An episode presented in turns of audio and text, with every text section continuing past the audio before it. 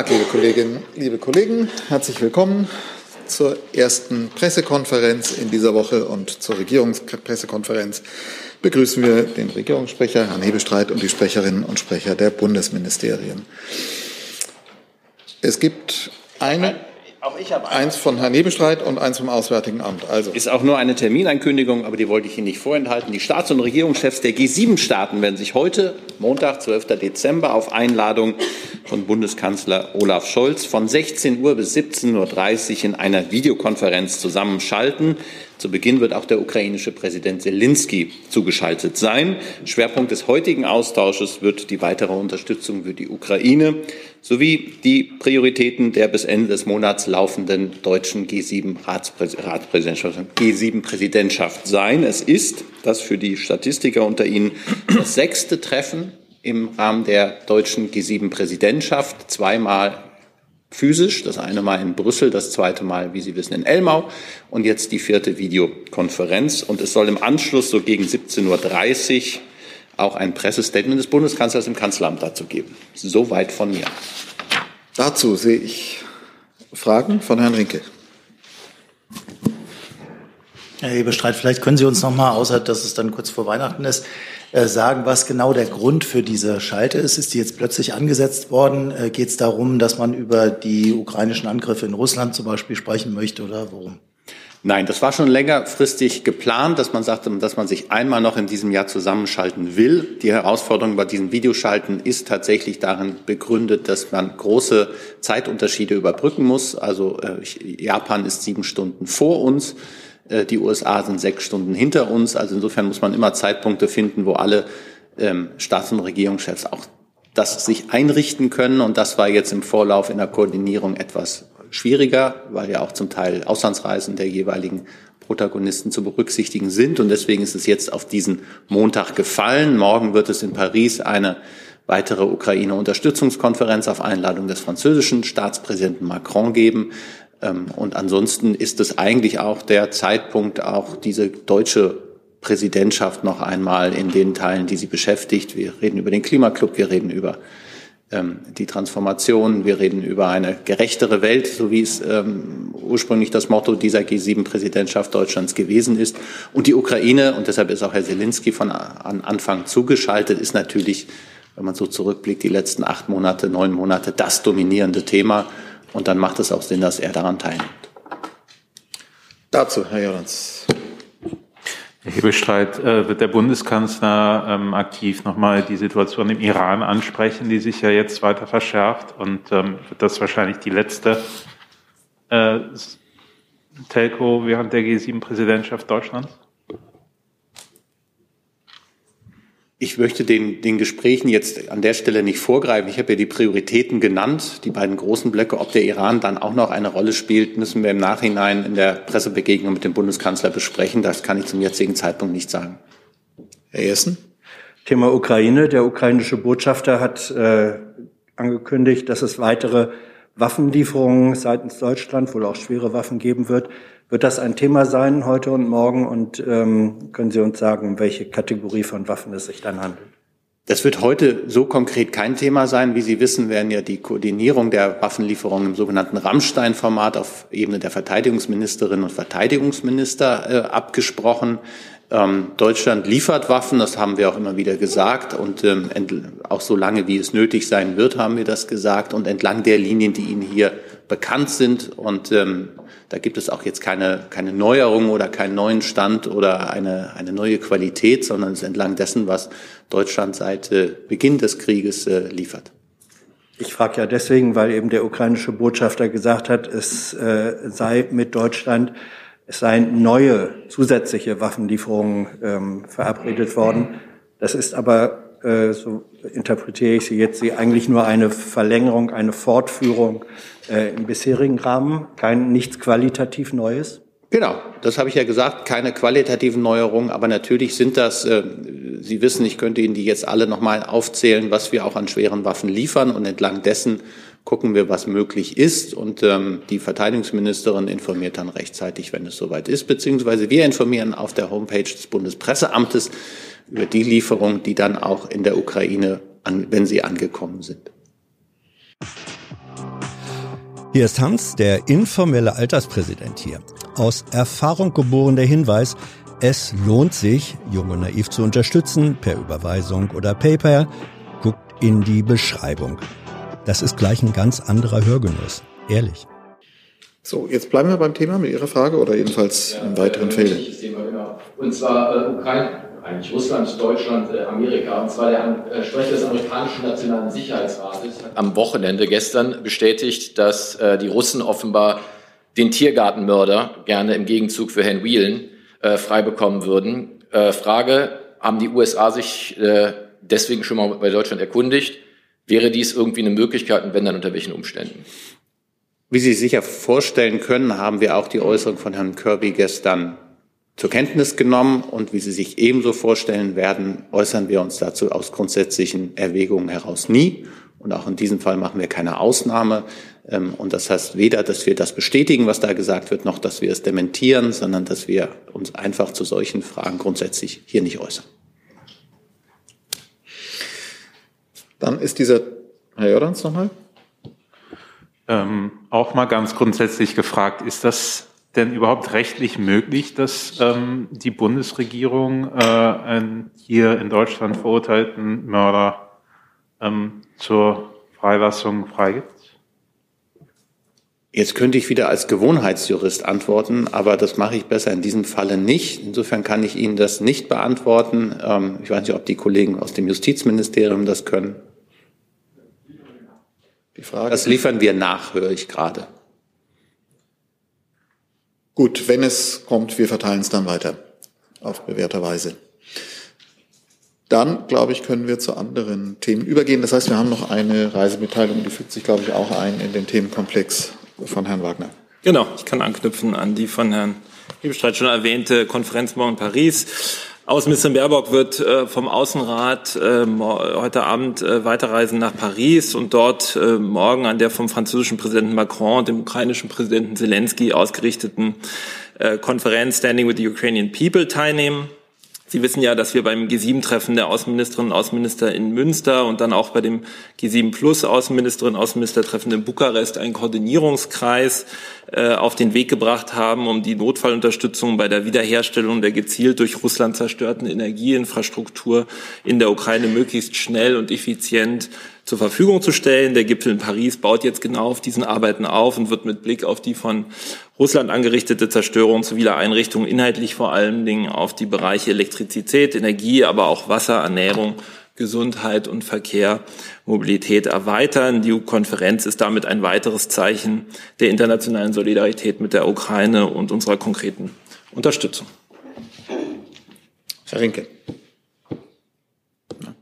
Herr Wagner, vielleicht können Sie uns sagen, wenn die Außenministerin da extra hinreist, ähm, ob es äh, neue deutsche Zusagen gibt. Es kam ja jetzt vermehrt aus der Ukraine der Hinweis, dass man einfach in einer viel größeren Dimension helfen muss. Auch der ukrainische Außenminister hat es gestern nochmal erwähnt, weil er sogar mit einem allgemeinen Blackout aufgrund der russischen andauernden Angriffe rechnet. Also was können Sie uns sagen, was äh, Deutschland bereit ist, da mehr zu tun? Ja, vielen Dank für die Frage, Renke. In der Tat, Sie haben die Schwierigkeit der Lage in der Ukraine angesprochen. Insofern wird es dort vor allen Dingen noch einmal um eine Bestandsaufnahme der Lage gehen und auch einen Austausch unserer Analysen und Prognosen. Zudem soll die Abstimmung noch einmal intensiviert werden mit der Einrichtung eines Netzwerks zentraler Kontaktpersonen in jedem Land. Aber wir gehen außerdem auch davon aus, dass viele der Teilnehmenden weitere Unterstützungsleistungen ankündigen werden. Äh, sehen Sie es mir nach, dass ich jetzt den Diskussionen und äh, der Konferenz morgen da jetzt im Teil an dieser Stelle äh, die Ergebnisse nicht vorwegnehmen kann. Darf ich noch mal kurz nachfragen, auch wenn Sie uns jetzt noch keine Zahlen nennen, aber es wird weitere Zusagen von Deutschland geben. Also Sie können damit rechnen, dass äh, die Außenministerin auch etwas verkünden wird.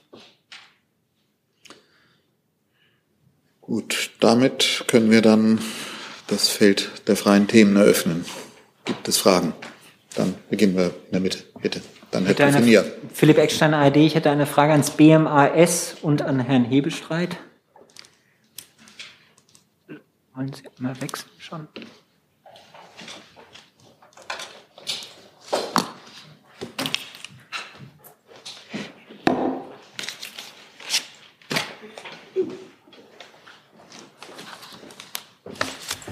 Stichwort Renteneintritt mit 67. Herr Hebestreit, Bundeskanzler Scholz hat sich dazu geäußert und hat gesagt, dass er Anreize auch schaffen möchte, dass Menschen weniger, also frühzeitig in Rente gehen.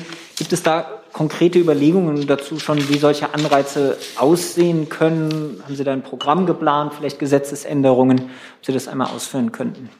Ich glaube, dass er nicht von Anreizen gesprochen hat, die staatlicherseits gesetzt werden sollen, sondern es ging ursprünglich um die Frage, auf die er geantwortet hat, ob er dafür sei, das Renteneintrittsalter weiter zu erhöhen, weil die Lebensarbeit, weil die Lebenserwartung der Bürgerinnen und Bürger steigen würde und dass man ja Fachkräftemangel hatte und ähnliches. Und darauf hat er hingewiesen, dass der Teil, der im Augenblick im Vordergrund steht, ist, dass diejenigen, die jetzigen Renteneintrittsaltersgrenzen erreicht werden müssen und es ist weniger an den ähm, äh, Arbeitnehmerinnen und Arbeitnehmern, ähm, die zu frühzeitig in Rente gehen würden, sondern vielmehr dazu, dass viele Leute frühzeitig in Rente geschickt werden, weil sie keine weiteren Arbeitsangebote mehr haben. Also jemand, der mit 58 oder 59 in ähm, seinen Job verliert, der hat dann auf dem Arbeitsmarkt wenig Chance. Und da geht es darum, nicht die Anreize staatlicherseits, sondern die Arbeitgeberinnen und Arbeitgeber dabei zu ermutigen, auch auf erfahrene ältere Arbeitnehmer zu setzen und Arbeitnehmerinnen. Und das war der Punkt, den der Bundeskanzler da vor allem deutlich machen wollte.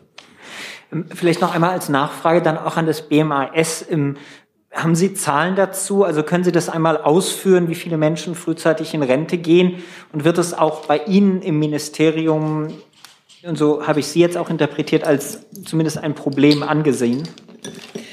Also, Herr Heberstreit hat die Worte des Kanzlers ja schon eingeordnet. Es geht ja darum, dass Menschen möglichst lange in, ihrem Beruf arbeiten können und möglichst gesund. Also die Rahmenbedingungen auch von Seiten der Arbeitgeber so zu gestalten, dass sie gesund äh, ihren Beruf ausüben können. Insofern vollkommen richtig. Auch alles, was äh, der Kanzler da, also interpretiert von Herrn Hebestreit, äh, gesagt hat zur Fachkräftesicherung, ähm, brauchen wir auch das Potenzial von äh, älteren Menschen, ähm, die die äh, Erwerbsbeteiligung von älteren Beschäftigten hat sich äh, recht dynamisch äh, entwickelt. Ich habe hier Zahlen von 2000 bis 2021 ist die Erwerbstätigenquote der 60 bis 64-Jährigen um über 40 Prozent gestiegen auf 61 ähm, Prozent. Auch das, ähm, durch, also das durchschnittliche Zugangsalter zur Rente ist in den letzten Jahren gestiegen. Also da kann ich, ähm, da gibt es Zahlen, die belegen, dass Menschen ähm, durchaus länger arbeiten, als äh, es früher der Fall war. Dazu, Herr Rinke. Nachfrage zur Rente mit 63, die ja in der mhm. letzten Legislaturperiode auch ein bisschen umstritten war. Ähm, Bieten Sie denn für diejenigen, die diese Regelung in Anspruch nehmen, für die Berufe, aus denen sie ausscheiden, jetzt ein gezieltes Angebot, dass die möglicherweise dann in anderen Berufen weiter tätig werden? Nee, also erstmal ist das ja die abschlagsfreie Rente für langjährig Versicherte. Ähm, das äh, Schlagwort, was durchaus beliebt ist, äh, Rente mit 63, das äh, gibt dem Ganzen einen völlig falschen Zungenschlag, ähm, denn das Gesetz sieht ja sogar vor, dass bis 2029 äh, diese Altersgrenze wieder angehoben wird äh, auf 65 Jahre. Und momentan liegen wir bei den, jetzt muss ich ganz kurz gucken, genau, ähm, für den Jahrgang 1958 liegt dieses äh, Eintrittsalter wieder bei 64 Jahren. Das heißt, es geht hier um langjährig Versicherte, die viele Jahre in die Rentenversicherung eingezahlt haben, viele Jahre gearbeitet haben und ähm, darum ihre Lebensleistung mit diesem Renteneintritt sozusagen zu, ähm, zu würdigen. Und gesetzliche Änderungen zum einen sind an dieser Rentenart auch nicht vorgesehen. Und ähm, die Frage, die Sie gestellt haben, Herr Rinke, die erübrigt sich dadurch, denn da geht es ja nicht darum, Menschen an einen Arbeitsplatz anzubieten, Zusatz, ja. Die Frage, dann habe ich das vielleicht missverständlich ausgedrückt, die Frage zielte darauf, ob auch diese Personengruppe, die ja gar nicht so klein ist, die das in Anspruch nehmen will, ob man sich um die bemüht, wenn das generelle Ziel ist, dass möglichst viele Menschen dann auch ähm, noch etwas länger arbeiten, also bis ohne die, das Renteneintrittsalter zu erhöhen insgesamt, Aber hm. Ganz klar, also das ist ja, was Herr Hebelstreit auch schon sagte, die, ähm, dass man die Möglichkeiten fördern muss, aus Seiten der Arbeitgeber Arbeitsplätze so zu gestalten, dass Menschen möglichst, solange sie möchten, ähm, auch in ihrem Beruf äh, bleiben. Das wird, wie gesagt, sehr dynamisch genutzt, dass Menschen auch über, den, über das Renteneintrittsalter hinaus arbeiten. Und das ist einer der, eine der Säulen sozusagen, um die, die Fachkräftelücke in Deutschland zu schließen, neben einer höheren ähm, Erwerbsbeteiligung von Frauen, einer stärkeren Aus- und Weiterbildung beispielsweise noch. Vielleicht noch eine Ergänzung zur abschlagsfreien Rente. Natürlich sind diejenigen, ist das eine Möglichkeit, dass man dann abschlagsfrei in Rente gehen kann. Wer länger arbeitet, hat auch deutliche Vorteile dann bei seiner späteren Rentenberechnung. Das sind Jahre, die dann nochmal stark einzahlen. Herr Eckstein, nochmal.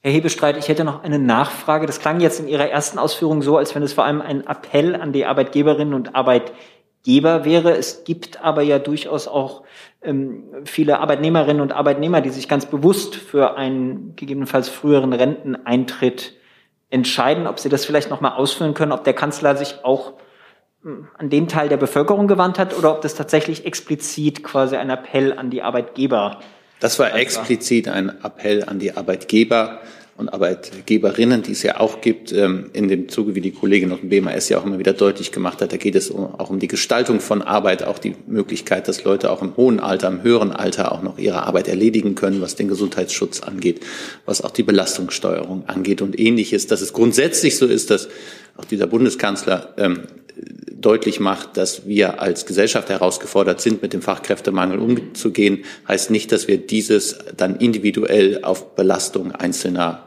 ähm, ähm, ja, auf die Schultern einzelner abladen wollen. Die sollen jetzt, wenn sie nicht mehr können, trotzdem länger und weiter arbeiten. Darum geht es nicht.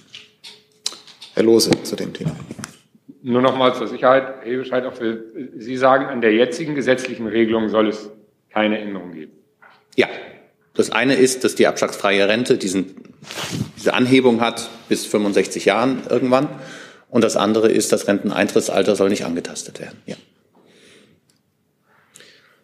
So, dann können wir, glaube ich, das Thema wechseln. Und ich habe Herrn Tofi Mir und dann äh, Frau Dübing. Frage an Wagner zum Thema Iran. Heute Morgen wurde ein weiterer Demonstrant öffentlich hingerichtet. Gibt es da schon eine Stellungnahme dazu? Die gibt es tatsächlich. Die Außenministerin hat sich eben in äh, Brüssel am Rande des Außenrats ähm, eingelassen. Ich kann gern noch mal sagen, was sie da gesagt hat. Sie hat ähm, gesagt, wir haben gesehen, dass das äh, Regime im Iran zum zweiten Mal einen Menschenring gerichtet hat, ohne einen fairen Prozess. Das ist ganz offensichtlich mit diesen ordentlichen Hinrichtungen ein unverhohlener Einschüchterungsversuch an Menschen. Nicht dafür, dass Menschen Verbrechen begangen haben, sondern allein dafür, dass sie ihre Meinung auf die Straße tragen. Allein dafür, dass sie, wie wir in Freiheit leben wollen, und es drohen weitere Hinrichtungen weitere Einschüchterungsversuche. Und deshalb äh, verfolgen wir von europäischer Ebene, von deutscher Seite Tag und Nacht die Situation in Iran und machen deutlich, wir stehen an der Seite der unschuldigen Menschen in Iran.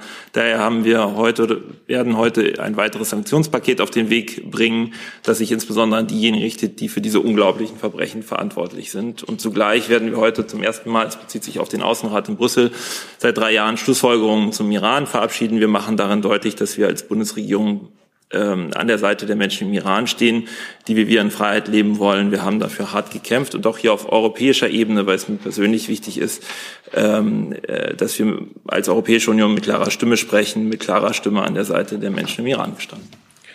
Eine Nachfrage. Äh, die iranische Opposition hat wiederholt gefordert, dass die diplomatischen Beziehungen gekappt werden müssen. Wie steht die Bundesregierung dazu? Naja, wir haben ja schon mehrfach ausgeführt, dass äh, wir glauben, dass es wichtig ist, dass wir eine Vertretung in Teheran haben, auch mit Blick auf die, äh, die sozusagen die Fälle von Deutsch-Iranern, die da äh, haftfähig sind und bei denen wir uns ja um konsularische Betreuung bemühen. Und außerdem erlaubt uns natürlich eine Botschaft in Teheran auch sozusagen einen gewissen Einblick in das zu haben, was da vor Ort passiert. Zu diesem Thema, bitte. Sie haben die Sanktionen angesprochen. Ähm, wird es darauf, darum gehen, die Revolutionsgarden als Terrororganisation einzustufen? Und wenn nein, warum ist das so schwierig? Danke. Also was die, was das heutige Sanktionspaket angeht, ähm, würde ich sozusagen auf das Amtsblatt der EU verweisen. Sobald diese Sanktionen ja beschlossen sind vom Rat, werden da ja die einzelnen Entitäten und Personen, die da gelistet sind, äh, veröffentlicht. Ähm, das passiert heute Mittag meines Wissens nach. Äh, ansonsten würde ich Sie verweisen auf die Ausführungen meiner Kollegin Franziska Obermeier, die hier am Freitag sehr ausführlich dazu Stellung genommen hat, welche rechtlichen Hürden es bei der Listung der, der, äh, der Revolutionsgarden als Terrororganisation in der Iran noch gibt. Dann haben wir zum Thema Iran keine Fragen mehr und Frau Dudin wäre dran und dann hatte ich Frau Abbas mit Fragen notiert, glaube ich. Hm? Ist erledigt? Okay, dann Frau Dudin. Meine Frage geht auch ans Auswärtige Amt. Ähm, ich habe letzte Woche eine Frage gestellt, die noch nicht beantwortet wurde. Ähm, und zwar, ob Deutschland plant, die UN-Wanderarbeiterkonvention zu unterzeichnen, was ja die Menschenrechtsbeauftragte Amtsberg vorgeschlagen hat. Frau Dudin, ich bin auf viele Fragen vorbereitet gewesen, aber auf diese nicht. Tut mir leid, wenn wir die Frage noch nicht beantwortet haben sollten. Ich werde das so schnell wie möglich nachreichen. Dann hätte ich Herrn Krüger und Herrn Jessen und Herrn Vollrath und Herrn Rinke. Und, also fangen wir mit Herrn Krüger an. Ich würde gerne ein neues Thema aufmachen. Ähm, Herr Hebestreit, mich würde interessieren, ob der Bundeskanzler eine Notwendigkeit sieht, das Waffenrecht erneut zu verschärfen, nachdem ja im Koalitionsvertrag lediglich eine Evaluierung vorgesehen ist. Da könnte ich mir die sehr schöne Formulierung des Kollegen Wagner jetzt zu eigen machen, ähm, dass ich auf viele Fragen vorbereitet bin, auf diese nicht. Ähm, tatsächlich ist es mir bisher nicht begegnet, vielleicht so rum. Ähm, und insofern kann ich da auch keinen neuen Stand bieten. Zusatz. Zusatz ginge dann ans BMI. Ihre Ministerin hat ja äh, in der Bild am Sonntag eine Verschärfung, äh, eine schnelle Verschärfung des Waffenrechts angekündigt. Ähm, woran denkt sie da im Einzelnen und an welche Tatsachen im Zusammenhang äh, mit den Ermittlungen äh, im Komplex Reichsbürger knüpft sich die Notwendigkeit einer solchen Verschärfung an? Bundesinnenministerin hat ähm, bereits im Frühjahr ihren Aktionsplan gegen Rechtsextremismus vorgelegt. Da ist ein ganzes Kapitel der Entwaffnung, der konsequenten Entwaffnung von Reichsbürgern und Extremisten äh, gewidmet. Sie hat jetzt äh, wiederholt erklärt, dass sie noch in diesem Jahr einen Gesetzesentwurf dazu vorlegen wird und der befindet sich momentan auch in der Erarbeitung. Zu diesem Thema, Herr Eckstein. Herr Lorenz, Sie haben jetzt den Aktionsplan selbst angesprochen. Das würde ich gerne noch einmal klären. Also sind es jetzt neue Pläne oder ist es die Verschärfung des Waffenrechts, die Frau Faeser ohnehin geplant hat, die jetzt aber gegebenenfalls schneller kommen soll? Also ich hatte das ähm, gerade erwähnt, weil der Kollege explizit danach gefragt hatte. Sie hat im Frühjahr ihren Aktionsplan ähm, vorgelegt. Da sind verschiedene Maßnahmen zur Bekämpfung des Rechtsextremismus äh, beschrieben. Und äh, an diesen Maßnahmen wird momentan gearbeitet. Wir, erlegen, wir legen einen ähm, Gesetzesentwurf dazu in Kürze vor. Und ich glaube, die Ereignisse der letzten Woche unterstreichen vielmehr, dass die Bemühungen notwendig sind. Das heißt aber nur noch mal, um das klar zu verstehen, an diesem Gesetzentwurf arbeiten Sie ohnehin schon. Der hätte ohnehin jetzt noch bis Ende Dezember vorgelegt werden sollen. Äh, die aktuellen Geschehnisse unterstreicht nur aus Ihrer Sicht nochmal die Notwendigkeit. Verstehe ich das so richtig oder kommt da qualitativ jetzt noch was Neues hinzu? Ja, ich kann den, den äh, internen Beratungen und auch der noch ähm, ausstehenden Ressortabstimmung eigentlich nicht vorweggreifen, aber in der Tat wird daran seit Frühjahr gearbeitet. Dann ist als nächstes Herr Jessen dran und dann Herr Vollrath. Ich habe eine Frage ans BMUV. Dann wechseln wir. Auf welche Seite? Da.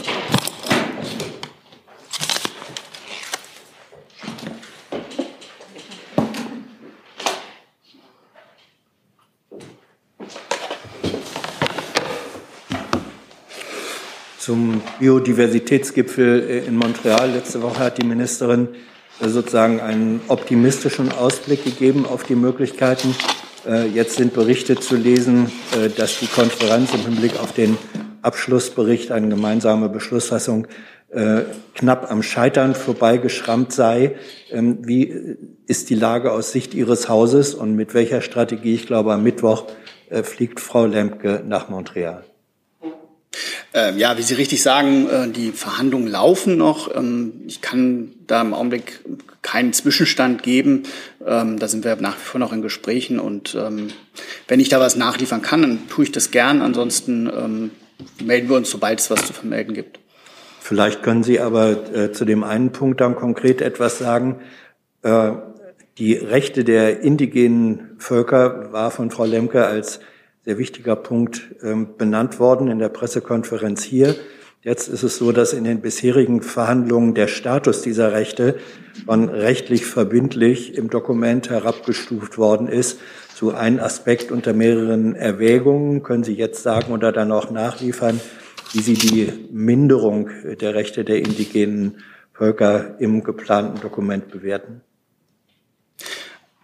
Wie gesagt, die, die Verhandlungen laufen ja noch. Am Ende gilt, was ähm, beschlossen ist. Und ähm, ich denke, zu Zwischen Zwischenständen äußern wir uns üblicherweise ja nicht. Deshalb ähm, würde ich da schauen, was wir eventuell noch nachliefern können, wenn wir das können.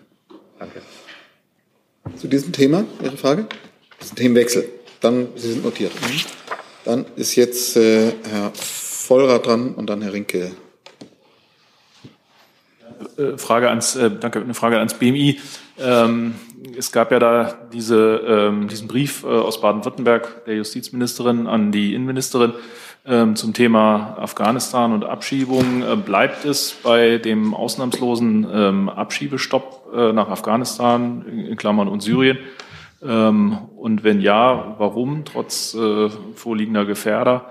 Und ähm, äh, das Zweite in dem Zusammenhang, ähm, wann können wir denn mit der Installation dieses Sonderbeauftragten Migration und der Sonderabkommen zum Thema Aufnahme, Rückaufnahme ähm, rechnen, die im Koalitionsvertrag ja festgelegt sind?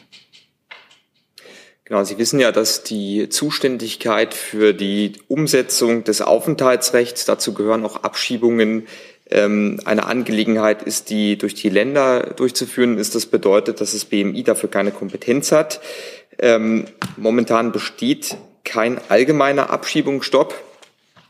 Und zum Thema Rückführungsbeauftragten haben wir uns in der Vergangenheit erklärt.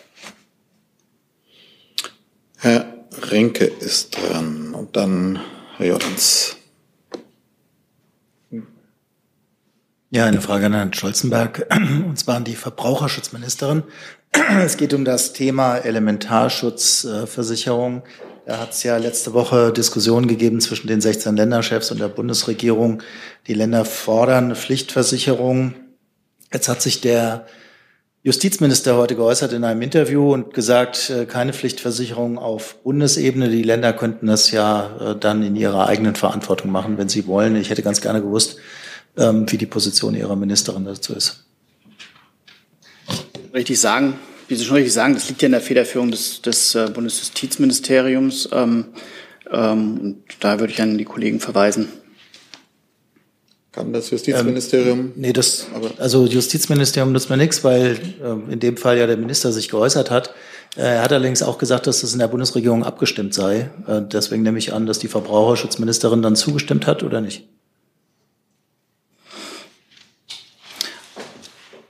Also ich kann Ihnen da versuchen, noch was zu nachzuliefern. Ansonsten ist, glaube ich, ähm, das federführende Ministerium die Ansprechperson. Zusatz? Ja, darf ich nochmal nachhaken, dann an Herrn Hebestreit, weil das ja auch in der Pressekonferenz mit dem Kanzler letzte Woche ähm, thematisiert wurde und die beiden Ländervertreter, Herr Weil und Herr Wüst, ja doch ziemlich deutlich gemacht haben, dass sie diese Pflichtversicherung gerne hätten. Deswegen hätte ich jetzt ganz gerne gewusst, ob das äh, die Position der Bundesregierung ist oder nur des Justizministers. Ich glaube, Sie verweisen jetzt zu Recht auf die Pressekonferenz, die im Anschluss an die Ministerpräsidentenkonferenz war. Und mein Eindruck aus der Ministerpräsidentenkonferenz ist, dass dieses Gespräch zwischen dem Bund und den Ländern noch fortgesetzt wird. Gut, dann ist Herr Jordans dran. Und dann gehen wir in die Bitte. Bitte. Anderes Thema. Ähm, ist ja. das BMG da? BM was? Ja. Hab's jetzt akustisch auch nicht verstanden. Wer? BMG. BMG. Gesundheit, okay. Ja, genau. Die waren ja, zogen ja um letzte Woche. Ja. Ähm, Ich wollte fragen, äh, speziell das BMG. Ähm, der, der Twitter-Chef Elon Musk hat öffentlich zur Strafverfolgung von Anthony Fauci aufgerufen. Ähm, was hält denn die Bundesregierung, speziell das BMG? Der Minister war ja kürzlich wieder in den USA davon und wird, werden Sie im Lichte dessen Twitter weiterhin als Plattform, als geeignete Plattform nutzen? Dazu ist mir, liegt mir nichts vor. Also es, ähm, letzte Woche hat sich ja auch wurde hier gefragt nach, ähm, nach Twitter und ähm, wie der Bundeskanzler damit weiterverfahren wird. Ähm, wir sind innerhalb der Bundesregierung immer wieder im Gespräch dazu, beobachten die Lage und ähm, wie sich das auch weit, diese Plattform weiterentwickelt. Aber wir haben jetzt keine aktuellen Ausstiegspläne. Also als BMG. Herr Hebestreit, ist das beim Bundespresseamt ähnlich? Ich glaube, ähm, der Regierungssprecher war der ähm, war die Quelle für die Diskussion in der vergangenen Woche. Da hat er nämlich in einem Podcast äh, gesagt, also ich rede jetzt von mir in der dritten Person, habe nochmal deutlich gemacht, ähm, ja, muss ich so ein bisschen sortieren an einem Montagvormittag. Ähm, Nochmal deutlich gemacht, dass wir die Situation, das habe ich ja hier gleich am ersten Tag des Verkaufes an Elon Musk gesagt, dass wir diese Situation sehr genau kontrollieren und, und überprüfen. Ähm, und da müssen eine Menge Aspekte mit einbezogen werden. Ein Aspekt, die Bundesregierung ist ja gehalten, über ihre Arbeit zu informieren. Dafür müssen wir überall dort präsent sein, wo Informationen ähm, ja, verfügbar gemacht werden. Und trotzdem müssen wir auch immer wieder gucken, in welchem Umfeld wir uns bewegen. Deswegen beobachten wir das ganz gut. Im Augenblick ist es noch so, dass es, wenn man sich von Twitter verabschieden würde, keine vergleichbare Plattform vorhanden ist, wo man sagen würde, man erreichte so viele Leute in so kurzer Zeit wie auf Twitter. Trotzdem muss man auch ins Kalkül zielen, was da sich jetzt im Augenblick ähm, alles verändert, was sich tut. Ähm, und dann, und das ist mein Bestreben, sollte die Bundesregierung sehr gemeinsam auf diese Frage gucken, wie man damit umgeht. Ich glaube, der Rückzug einzelner äh, Ministerin oder Minister oder wenn der Bundeskanzler entscheiden würde, er würde sich jetzt zurückziehen, ohne in Absprache mit anderen. Man heißt nicht, dass alle es gemeinsam tun, aber alle müssen dann sich gemeinsam darüber beugen, wie sie damit verfahren. Einzelne Minister haben ja schon vor geraumer Zeit, auch schon vor dem äh, Veränderung in der, ähm, was den Inhaber, die Inhaberei äh, der Plattform angeht, ihre Konsequenzen gezogen. Das muss auch jeder für sich. Aber da bin ich, äh, spreche ich mich für ein sehr koordiniertes Verfahren aus. Es gibt bin gar nicht sicher, ob alle Ministerien überhaupt auf Twitter ähm, aktiv sind. Aber auch das will miteinander abgewogen sein. Ähm, trotzdem se sehen wir die Entwicklungen der vergangenen Wochen auf Twitter durchaus als problematisch an. Dann habe ich dazu Nachfragen von Herrn Eckstein, von Ihnen, von Herrn Rinke. Herr Eckstein beginnt. Hebestreit, Sie haben das jetzt schon sehr ausführlich ausgeführt, auch Ihre Überlegungen dazu. Können Sie vielleicht einmal sagen, wie man sich das vorstellen muss? Also wird da jetzt eine Arbeitsgruppe bei Ihnen eingerichtet unter Beteiligung der verschiedenen äh, Ministerien oder also wie weit fortgeschritten sind. Äh, Im Augenblick, also das, ich könnte Ihnen jetzt viel über die Arbeit des Bundespresseamtes sagen und die hat vier Abteilungen und das sind viele Referate und Unterabteilungen organisiert und das ist deren Arbeit jeden Tag, sich auch so etwas anzugucken und dann kommt man irgendwann an den Punkt, dass man das politisch bewerten muss. Ist das ein, ein ist, ist die Schwelle dessen überschritten, wo man sagt, das will man nicht mehr mitmachen. Diese Schwelle, an dem Punkt sind wir nicht.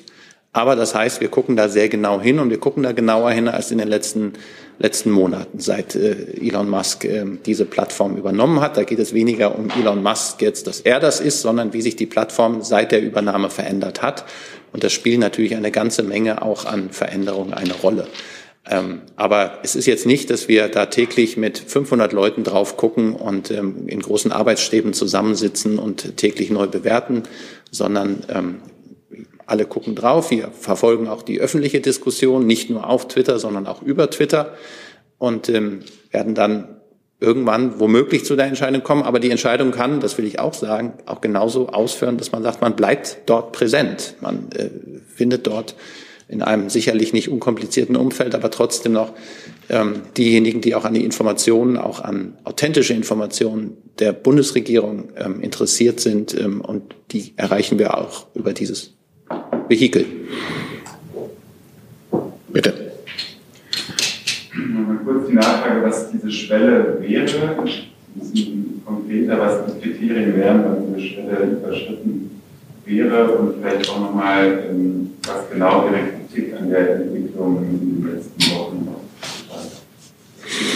Ich würde jetzt keine, keine ähm, genauen Kriterien hier definieren wollen. Ich glaube, es ist so ein bisschen wie, wie vielfach im Leben. Man merkt schon, wenn sie erreicht ist.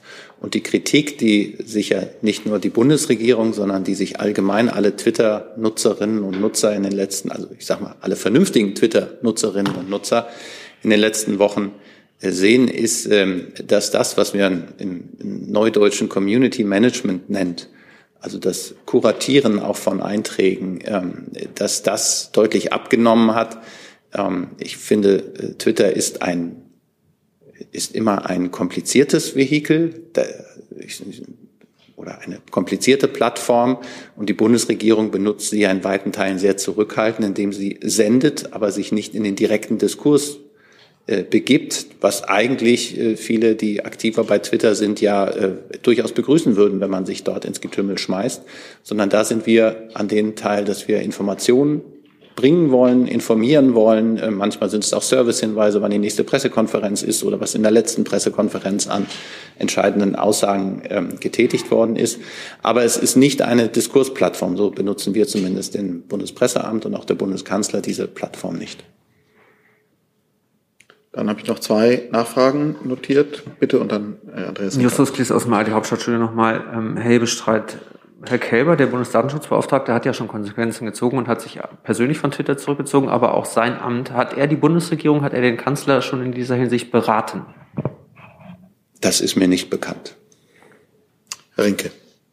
Ich wollte noch mal nachfragen äh, bei der Beurteilung. Sie haben es eben schon angedeutet, Herr Hebestreit, was eigentlich am Ende den Ausschlag gibt. Also die Plattform selber oder die Person Musk. Und der Grund, warum ich frage, ist, dass er nun mit seinen Tweets auch äh, in der Art und Weise Politik macht, die eben ungewöhnlich ist. Jetzt hat er die Verurteilung des obersten Corona-Beauftragten der US-Regierung gefordert. Also sind das Kriterien, die dann auch eine Rolle spielen oder geht es allein um die Plattform?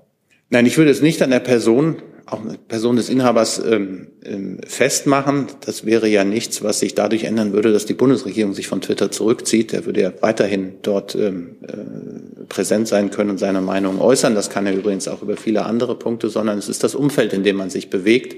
Und da wären dann wieder, und deswegen will ich es von der Person zwar loslösen, aber nicht von der Thematik auch, wie man, welche, äh, ja, welche Atmosphäre da herrscht im, im Umgang. Und das muss man sich angucken. Aber wie gesagt, ähm, wenn es da zu einer Entscheidung kommen sollte, werden wir es nicht nur über Twitter erfahren, sondern auch ähm, womöglich rechtzeitig von dieser Stelle aus ähm, in der Bundespressekonferenz. Also bleiben Sie uns allen gewogen. Und kommen Sie, statt uns nur auf Twitter zu folgen. Wie Herr Rinke das immer tut, also hierher zu kommen. Und viele andere auch. Dann wechseln wir das Thema und ich habe hatte den Kollegen in der Mitte, ich hatte Ihren Namen leider nicht präsent. Frage an das Gesundheitsministerium. Frau Grünberg, vor der Regierungspressekonferenz gab es hier im Haus eine andere Pressekonferenz äh, mit dem Namen Rettet den Rettungsdienst. Da wurde unter anderem die Forderung aufgestellt, bei den ganzen anstehenden Strukturreformen jetzt auch den Rettungsdienst mitzudenken. Inwiefern wird das denn schon gemacht? Sekunde.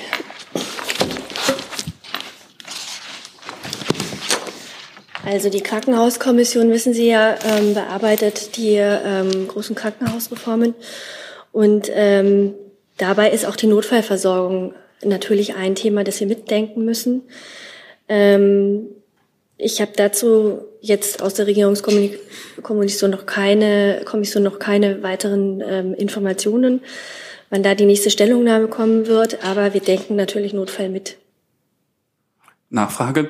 Nun ist ja der Rettungsdienst vor allen Dingen Ländersache. Inwiefern äh, denkt denn der Bundesgesundheitsminister da im Rahmen zum Beispiel der Gesundheitsministerkonferenz das Thema vielleicht noch mal etwas größer zu machen?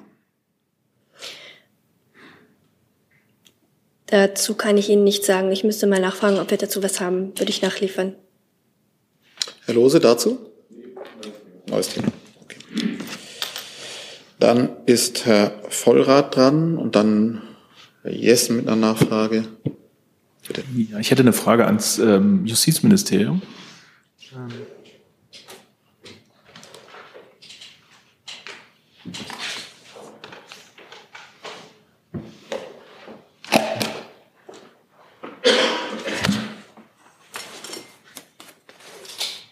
Da Sie ja die äh, Dienstaufsicht über das ähm, äh, über den Generalbundesanwalt haben, wäre die Frage, ähm, es gab ja äh, Journalisten, die sagen, dass äh, die Bundesanwaltschaft gebeten habe, ähm, bezüglich dieser Reichsbürger-Razzia ähm, noch zu warten mit der Berichterstattung. Das heißt also, dem GBA muss bewusst gewesen sein, dass die Informationen Journalisten vorlagen. Ist die Frage, ermitteln Sie da oder nehmen Sie Ermittlungen auf bezüglich Verrat von Dienstgeheimnissen? Ähm, dazu ist mir nichts bekannt und äh, auch die Schlussfolgerungen, die Sie äh, gezogen haben, äh, den äh, schließt sich das BMJ äh, meines Wissens nach nicht an. Die Pressestelle des GBA hat sich zu dem Themenkomplex bereits geäußert. Dem haben wir nichts zu, hinzuzufügen. Also gehen Sie davon aus, dass keine Dienstgeheimnisse verraten wurden? Ähm, ich kann mich dazu nicht verhalten. Wir äußern uns nicht über das, was das, äh, die Pressestelle des GBA geäußert hat. Herr Lose hierzu. Ähm, auch nochmal zum Reichsbürgerkomplex. Ähm, das ist jetzt nun ein paar Tage her, dass es zu dem großen Zugriff geführt hat. Können Sie, das geht wahrscheinlich ans Innenministerium, vor allen Dingen kann uns das Innenministerium sagen, inwieweit Ihre Erkenntnisse jetzt in den letzten Tagen sich weiterentwickelt haben, Zugehörigkeit zu der Szene, ob Sie uns da irgendwas Neues noch ähm, so Personen mitzuteilen haben, Umfang der Pläne? Ich kann Ihnen dazu nichts mitteilen, weil das ein laufendes Ermittlungsmaß, äh, Ermittlungsverfahren ist, wo in der letzten Woche der Vollzug stattgefunden hat. Ermittlungen führt der Generalbundesanwalt und alle Fragen zum Verfahren, zu Erkenntnissen äh, müssen dort erfragt werden. Andreas Rinke auch dazu? Genau, eine Frage an Innen- und Justizministerium. Der SPD-Vorsitzende Klingbeil hat gerade die bundesweite Überwachung der AfD gefordert. Ich hätte ganz gerne gewusst, ob Ihre Ministerien sich äh, hinter so eine Überlegung stellen können, auch wenn Sie es nicht selber entscheiden. Wir kommentieren keine Äußerungen von Parteivorsitzenden. Wir kommentieren auch keine Forderungen aus dem politischen Raum. Die Behörden des Bundes verrichten ihre Arbeit nach den einschlägigen Gesetzen. Und daraus ergibt sich alles Weitere. Dann wechseln wir nochmal das Thema. Herr Jessen ist dran. Dann hatte ich Herrn Lose noch auf dem Zettel, aber das klären wir gleich. Wer noch? Ist erledigt. Okay. Ich habe hab eine Frage nochmal ans BMWK.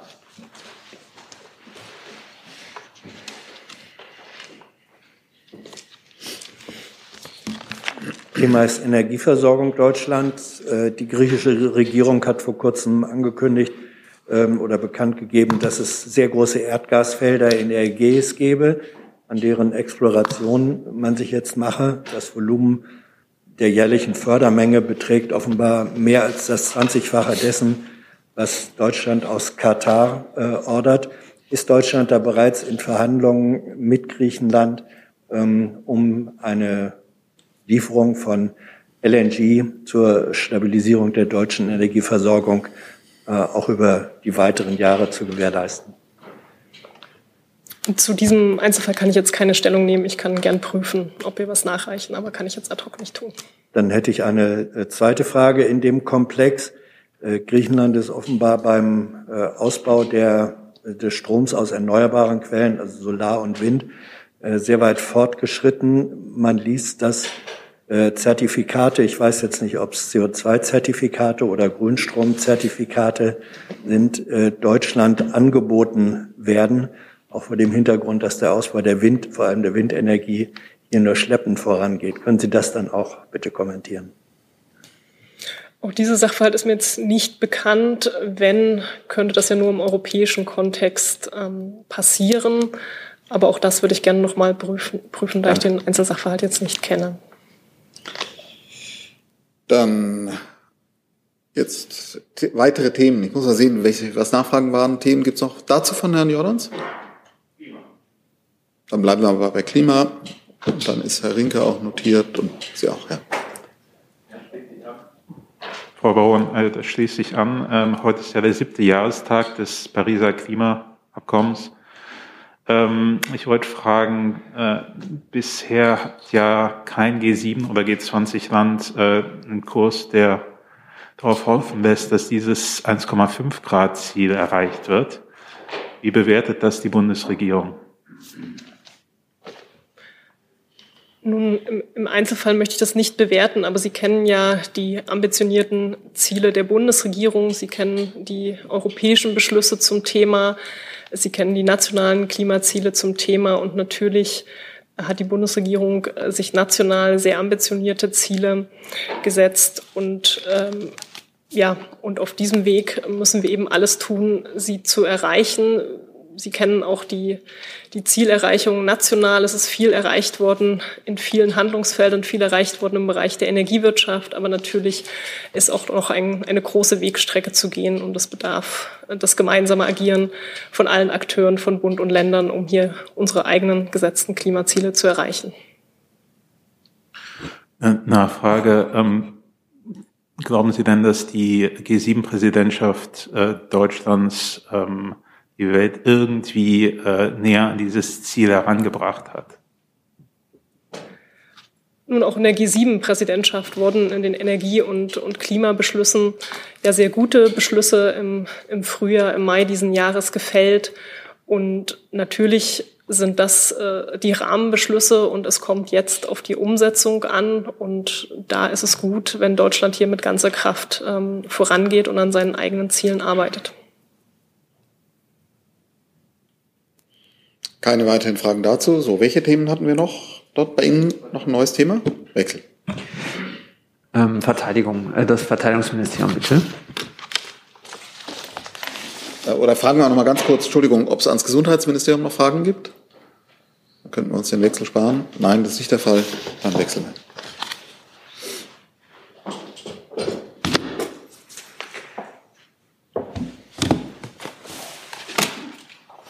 Vielen Dank, Herr Kollatz. Am Mittwoch gibt es im Verteidigungsausschuss eine 25 Millionen Vorlage, die besprochen wird. Ich wollte mal fragen, ob Sie uns Einzelheiten dazu sagen können, um was es da geht.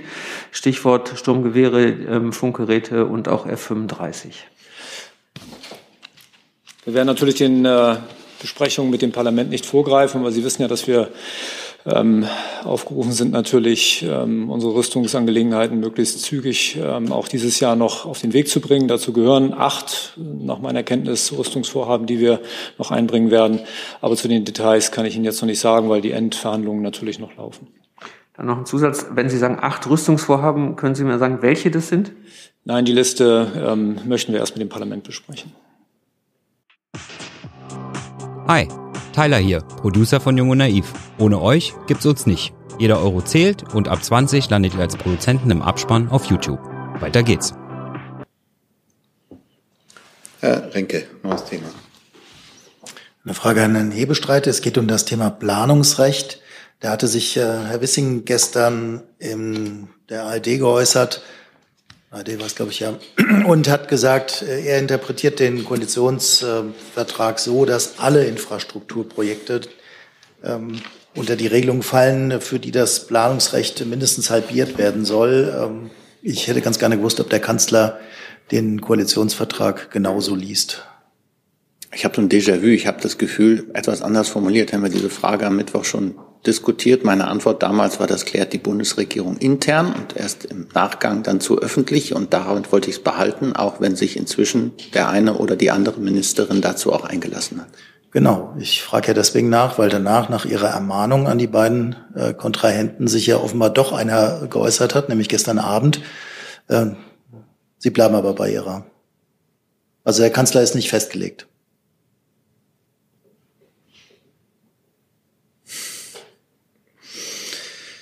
Gut. Ich habe keine weiteren Fragen auf dem Zettel. Da gibt es noch eine. Bitte. Ja, Gabriel Rinaldi von Politico. Eine Frage an den Hebestreit.